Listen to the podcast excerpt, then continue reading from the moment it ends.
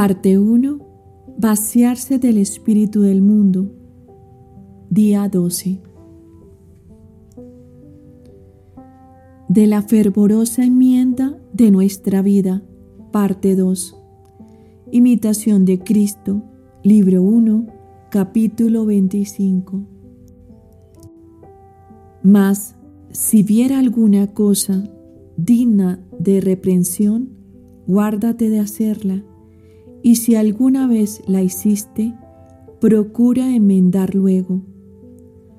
Así como tú miras a los otros, así los otros te miran a ti. Oh, cuán alegre y dulce cosa es ver los devotos y fervorosos hermanos con santas costumbres y observantes de disciplina Cuán triste y penoso es verlos andar desordenados y que no hacen aquello a que son llamados por su vocación. Oh, cuán dañoso es ser negligentes en el propósito de su llamamiento y ocuparse en lo que no les mandan.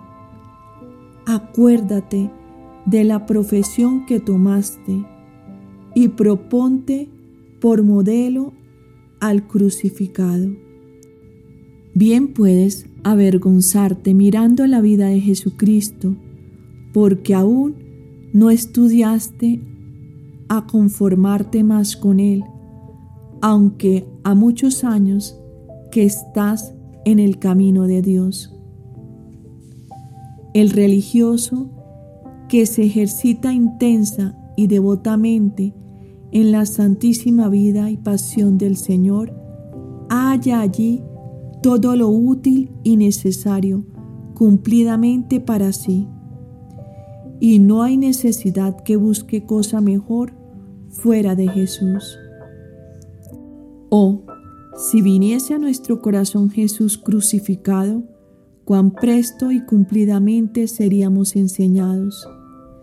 El hombre fervoroso y diligente a todo está dispuesto.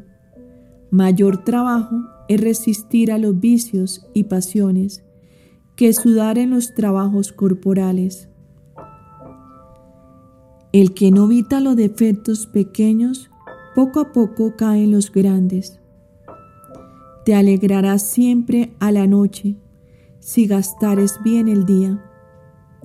Vela sobre ti, despiértate a ti amonéstate a ti, y sea de los otros lo que fuera, no descuides de ti.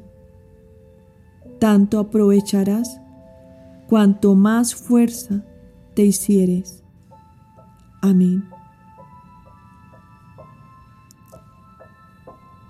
Te invito a realizar las oraciones de la parte 1 que corresponden a los días 1 al 12.